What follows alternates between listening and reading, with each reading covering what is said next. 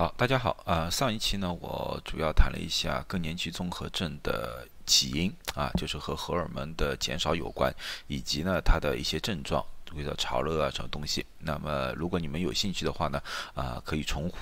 回去啊温习一下我上次说的东西。今天呢，我最主要谈谈治疗更年期综合症呢这个病呢，并不是一个需要手术或者需要化疗或者需要放疗的啊，基本上呢。是一个比较简单的一种药物治疗的一种方法，也相对来说呢，也就是我的专业啊，所以呢，我今天和大家简短的和大家回顾一下或者总结一下，到底有哪几种方法可以治疗更年期综合症。呃，更年期综合症呢，最最常用的也是历史最久的一种治疗方法呢，我们叫雌性荷尔蒙的替代疗法，或者叫激素的替代疗法，呃，英文叫 Hormone Replacement Therapy 啊，HRT。这个疗法呢，在过去是非常流行的。在人类找到了这个雌性荷尔蒙，就是 estrogen 的情况之下之后呢，人工呢也开始可以合成了，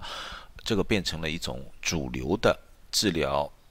更年期综合症的一种方法。从病理来说，更年期综合症就是由于妇女雌性激素的减低，所以说呢，才出现了这种症症状。所以说，这种疗法应该在病理上说应该是非常有效的，而确实在呃当时情况之下使用下来呢，效果也是非常好的。我记得在一九九六年的时候，九五九六年的时候呢，呃，在美国十大流行药物里面呢，呃，这个雌性激素就是 Premarin 呢是榜上有名的，也就是说呢，当时的使用范围是非常广的。然后呢，在二零零二年的时候呢，呃，世界妇女组织吧做了一项大规模的。实验测试一下这个 HRT 到底是多么有效，或者说有什么问题吗？然后呢，他们在里面呢就发现了一些缺点。什么缺点呢？就是他们发现呢，血栓的比例啊增加了，荷尔蒙有关的癌症，乳腺癌、子宫内膜癌增加了，对一些有心脏病的病人的心脏病发病率也增加了啊。所以呢，当当时情况下呢，整个医学界呢来个紧急刹车，这个药物呢一下子。停止使用，大家都不敢使用了。然后呢，在后面的几年之中呢，在医学界呢又反复的研究了这个报告，也就是把这个报告，因为这个报告里面的用的人是非常非常多，然后把他们剖开，就是分成一个个小组，在小组里面呢再去分析，分析下来，他们发现呢，并不是说荷尔蒙替代疗法确实有什么大的问题，确实这些缺点确实存在，然而呢。如果说把那个荷尔蒙治疗方法改变一下的话，啊，这个副作用就会降低很多。哪些改变呢？第一个改变呢，就是使用的时间上面，就是年轻人，如果说你那个更年期综合症出现的症状比较早，就是四十岁以前、四十岁左右，这些人用药是安全的，啊。第二呢，就是用药的方法，过去呢全部都是口服的药片，后来呢他们发现。通过涂在那个表皮上啊，就是用那个呃贴的胶布啊，或者说用的药膏啊，副作用相对来说就小了很多啊。呃，有些时候呢还可以做一个局部的，有些病人呢最主要的症状就是说阴道干燥啊，阴道不舒服啊，他如果在涂在直接涂在阴道里面，副作用也会小了很多啊。这是药物的用法。另外呢，这个药物的使用时间，过去呢觉得这个。和雌性激素啊，替代法非常好，所以病人用的时间比较长，一般的有些时候超过十年之有。现在呢，就把这个时间缩短了，变成了就大概四五年时间，就等到那个更年期这个阶段过了之后就停药啊。所以说呢，通过各种各样不同的方法，或者说各种各样不同的呃呃准备工作吧，啊，这个呢，现在呢，慢慢的呢，雌性荷尔蒙替代法呢，又开始慢慢慢慢推广了。啊，使用了。当然了，现在这个用药呢是非常谨慎的，包括口服药，哪怕是口服药，过去的剂量是六点二五，现在都开始减减低半的三点一二五的剂量。啊，剂量减低呢，他们觉得呢那种副作用啊，或者引起不必要的啊 complication 呢，这种几率啊就减小了很多。好，但是呢，总的来说，荷尔蒙替代疗法是我今天所说里面最最有效的啊一种疗法。啊，第二种疗法，第二种疗法呢，其实呢就是一种生活习惯的改变。因为更年期综合症嘛，有很多不适，身体上呢有很多很多的呃不协调的地方啊，所以说呢，一般的其大家呢就需要去放松自己的精神，瑜伽啊、打坐啊、啊太极啊这方面，他们都说对身体有时候调节的，有一种调节作用的啊。当然了，呃，一些坏习惯，戒烟戒酒啊这种东西，当然都要戒掉是比较好。呃，有些人呢，甚至于呢走一些更加呃。大的改变，比如说用那个西方的用那种叫催眠疗法啊，hypnosis 啊，呃，东方的有针灸啊，这种东西啊都是可以的，啊，因为呢，更年期综合症最主要是燥热嘛，大家觉得妇女这个时候穿的衣服宽松一点，不要太紧身的，也会觉得舒服了很多。另外呢，这两样东西，咖啡和辣的食物呢，会使人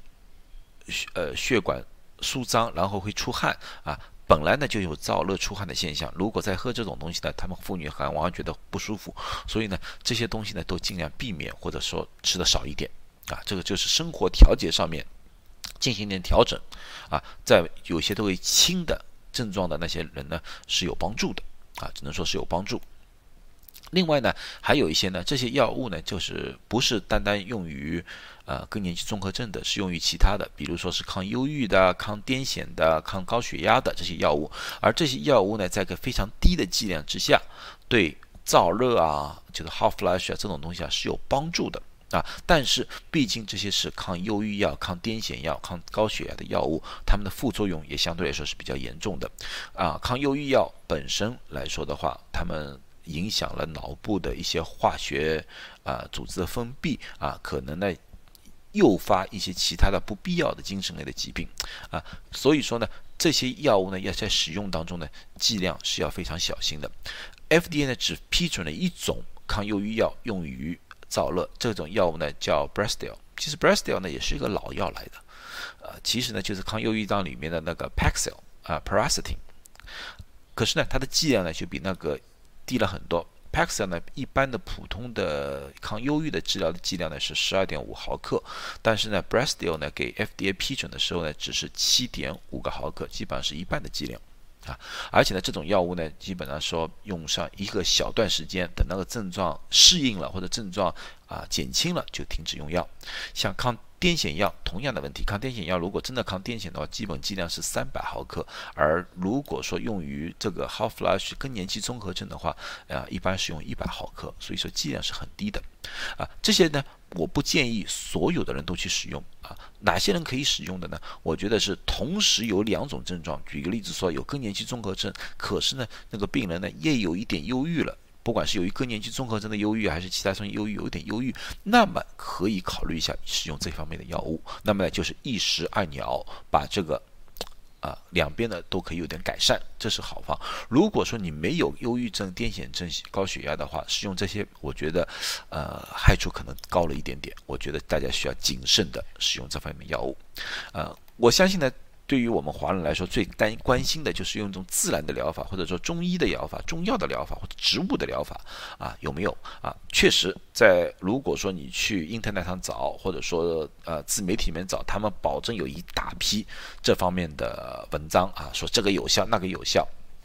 我总结了一下啊，大部分尽量有这个六样东西呢，呃，研究的比较多。第一个呢叫 Black Cosh，这个呢是一个南美洲的哦，是美洲的。呃，一个植物来的，一个什么？我们中文呢叫黑生麻啊。这个东西呢，其实在欧洲呢，一九五零年的时候呢是非常流行的，治疗很多妇女性的疾病的啊。他们说这个有效。另外一种呢是大豆，因为我觉得国内大家谈的比较多的是大豆。另外一种呢是亚麻籽啊，flaxseed。这三样东西呢啊，大家觉得呢是对燥热啊这种东西啊是有帮助的。可是呢，现在呢做。进行的双盲测试，呃，这些数据呢，并不是这么完美啊。有些报告说是有帮助，有些报告说是没有帮助。另外一种呢，就是说，也是一种荷尔蒙的替代，可是呢，它不是用。化学合成的荷尔蒙啊，它使用的植物荷尔蒙。什么叫植物荷尔蒙呢？就是在某些植物里面呢，它们分解出一些化学物质，这些化学物质呢和人体的荷尔蒙的分子结构非常相近。他们觉得用这些替代于化学合成的荷尔蒙，会怎么副作用比较小一点啊？从而现阶段呢，他们分解出这个三个是比较主流的这个三个东西来的啊。可是呢？我看了一个研究报告，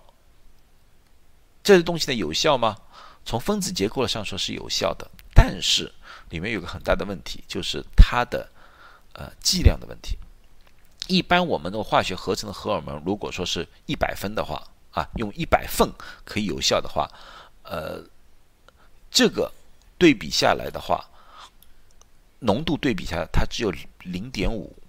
也就是说，要吃这个东西要吃两百份才能达到我们普通荷尔蒙，就是化学荷尔蒙的那个效果啊。我觉得这个不太现实，吃两百份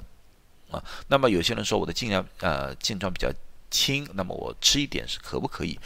我对于这个植物疗法，